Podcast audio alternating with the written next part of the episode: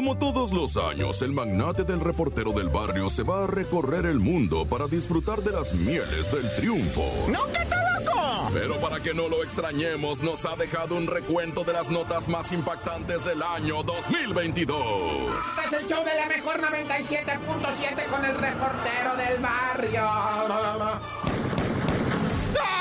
Montes, Montes, Alicantes, Pintos. Bueno, esto es el show de la mejor 97.7. Mira, vamos, vamos, pastores, vamos, vamos a Belén. Mira, esta nota es. Ah, no es de nota roja, es muy conmovedora, pero se deriva de las acciones de la delincuencia. O sea, ah. inauguraron un jardín de niños allá en la montaña de Guerrero para chiquitines y chiquitinas, ¿verdad? Es un, jardín de niños, pues, que está en Tlacoltepec, allá, eh, pero es que esta gente es de una comunidad que fue desplazada.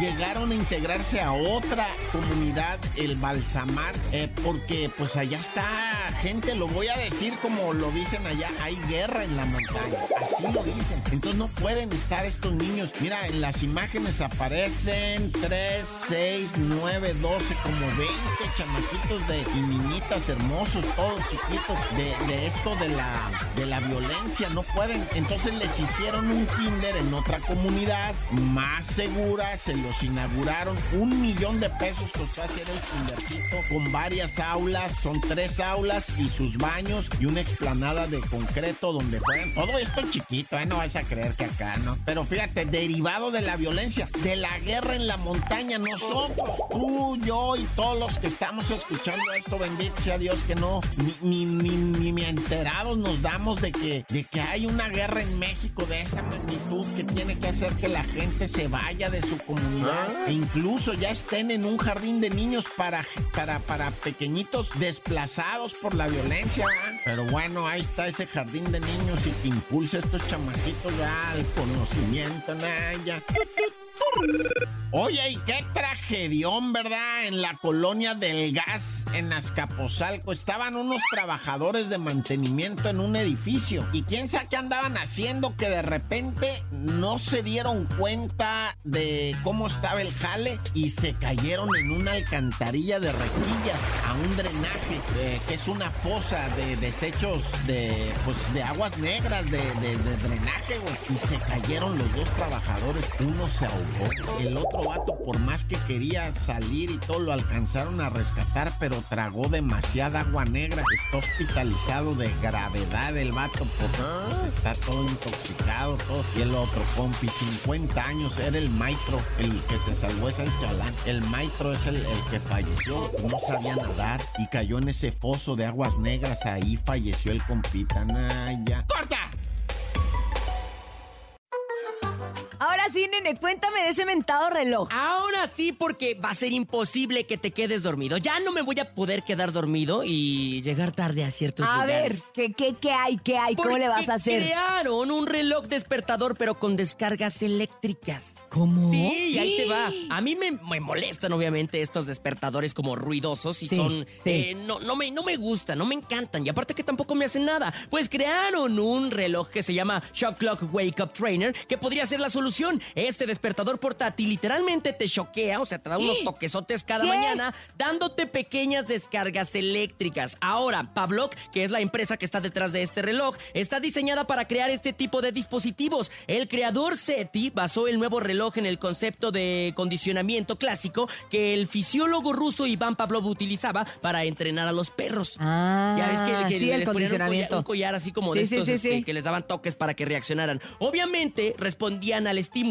SETI afirma que los estímulos sensoriales del dispositivo tienen potencial para crear cambios permanentes de comportamiento y obviamente esto eh, provoca que tú te puedas despertar más sencillo, porque ya estás estimulado. Ya sabes que si no te despiertas vas a recibir un toque. Pero no te va a dar un infarto. bueno, o sea, un shock.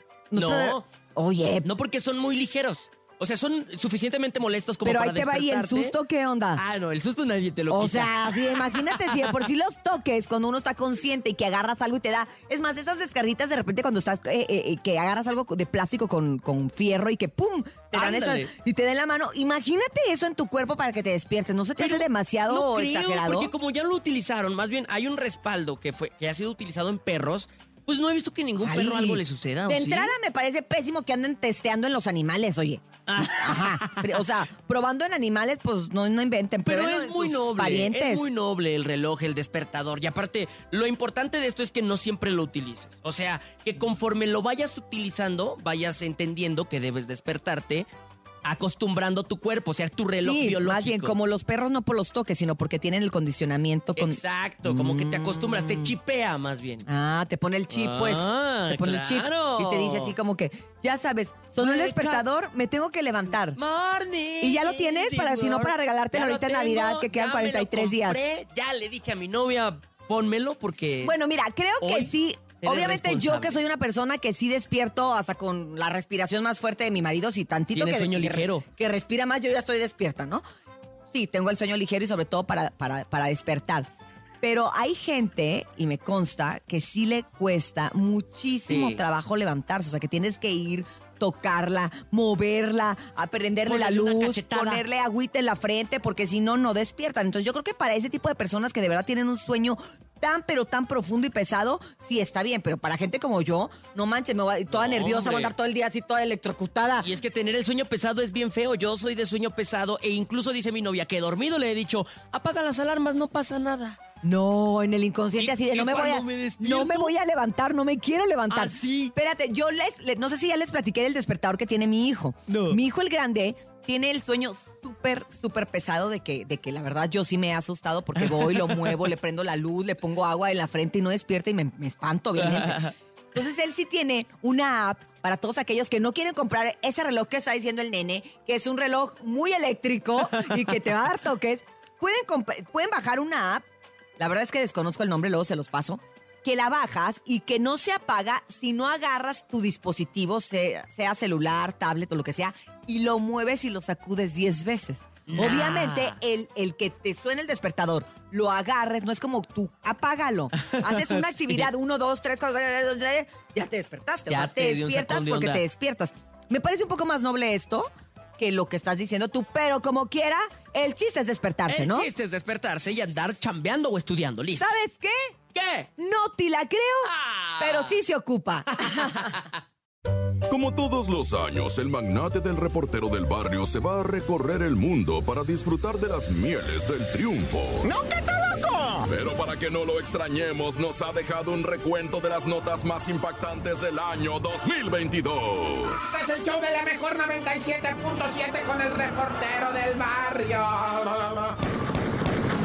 Seguimos en esto que es el show de la mejor 977. Oye, mira nomás un brinquito a Colima. La Universidad de Colima hizo pública una, pues una situación que estaba ocurriendo con un alumno que amenazó con tiroteo en un ah. plantel de ahí de la Universidad de Colima porque tiene el plantel de la universidad, el campus, ¿no? El campus que le llaman y también tiene el este, güey, ¿cómo se llama? De las prepas, ¿verdad? Y de los estos, este, campus de idiomas donde tú puedes ir a estudiar idiomas también. Bueno, pues el, el batillo este dijeron, ¿saben qué? Que tenemos amenazas de un individuo, un salvaje que dice que, que hasta se tomó foto con un arma larga, güey. Dice, no, quiere venir a echar balazos, ya le prohibimos pues la entrada a todos los campus y ya hicimos del conocimiento de la autoridad, las amenazas, etcétera, etcétera. El vato, fíjate, todavía, todavía se puso a jugar en Twitter, a reírse, a burlarse. Ja, ja, ja, dice, me negaron el acceso a todas las universidades y campus de la Universidad de Colima, ja, y le toma la foto otra vez al arma, No, pues si estaba bromeando, el vato acabó con su carrera. Si es en serio, el vato acabó con su libertad. Lo van a agarrar y tanque.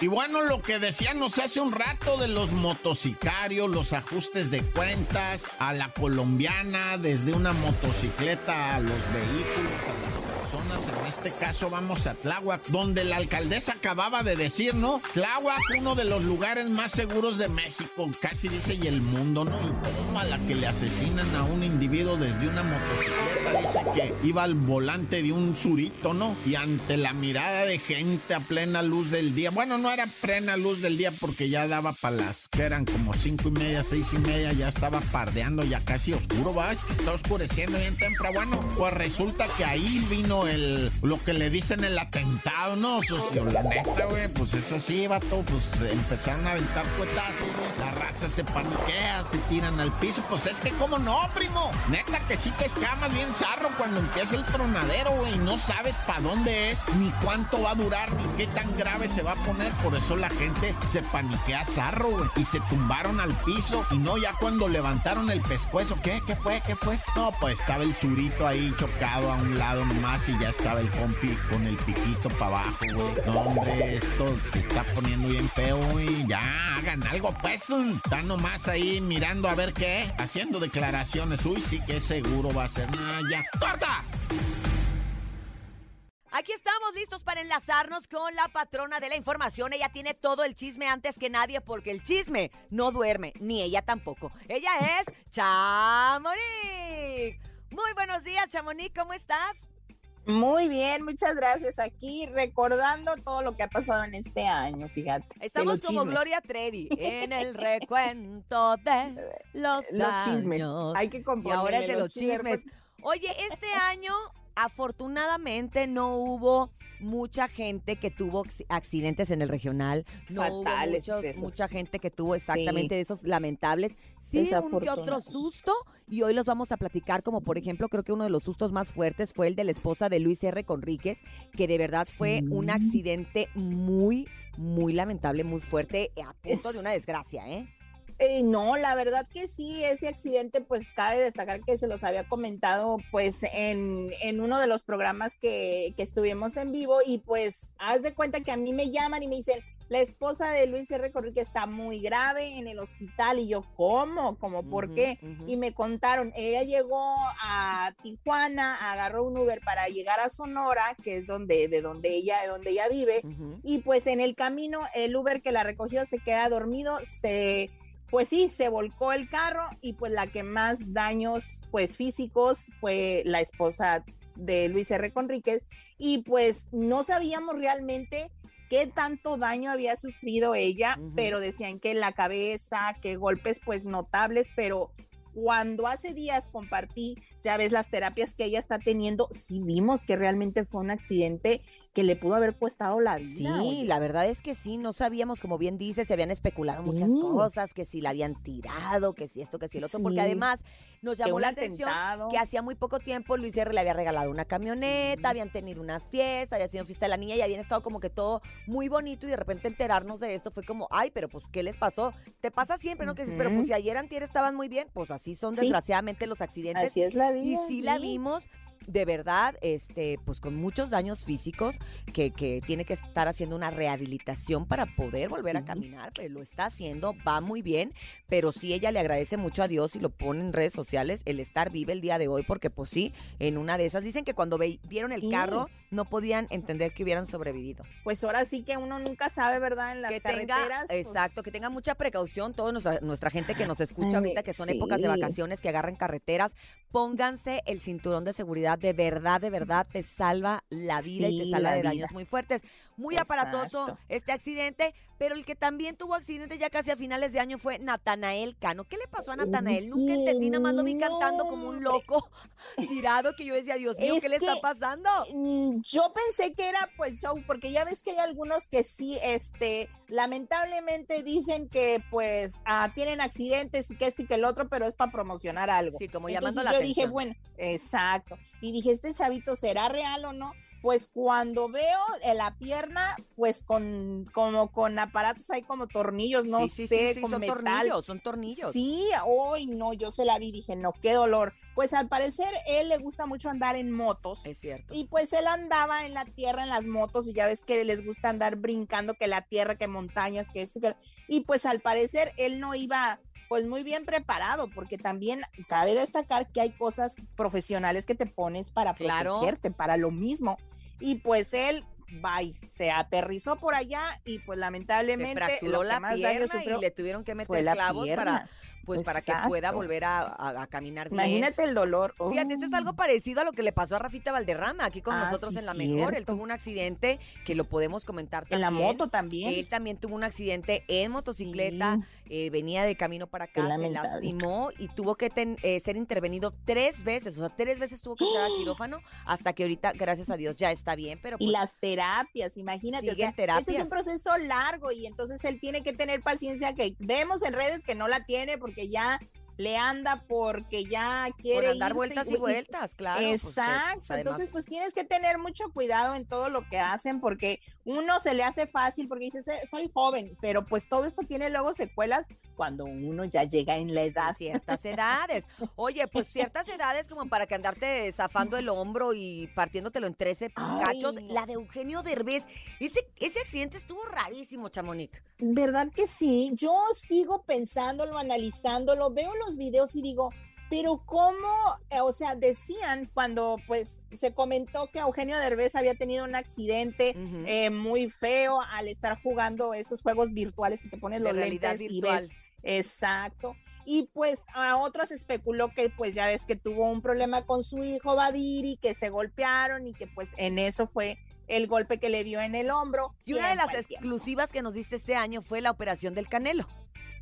Ay, sí, que él, pues, pobre y no, porque pues de eso vive, ¿verdad? De los trancazos, ahora sí. Y pues en uno de sus manos, de su mano izquierda, fue que él tuvo un problema con algún ligamento o algo así y tuvo que tener cirugía. No fue tan como, no, no, no fue tan, tan grave la cirugía, pero es algo que que pues que sí va a tener que estar haciendo pues ahora sí sus terapias y pues él espera que esté ya al 100% para mayo que tiene plan, eh, pues sí planificado, quiere una pelea que va a tener, pero pues vamos a ver porque pues imagínate, ahora sí que su su trabajo es con las manos. Totalmente, es su instrumento de trabajo.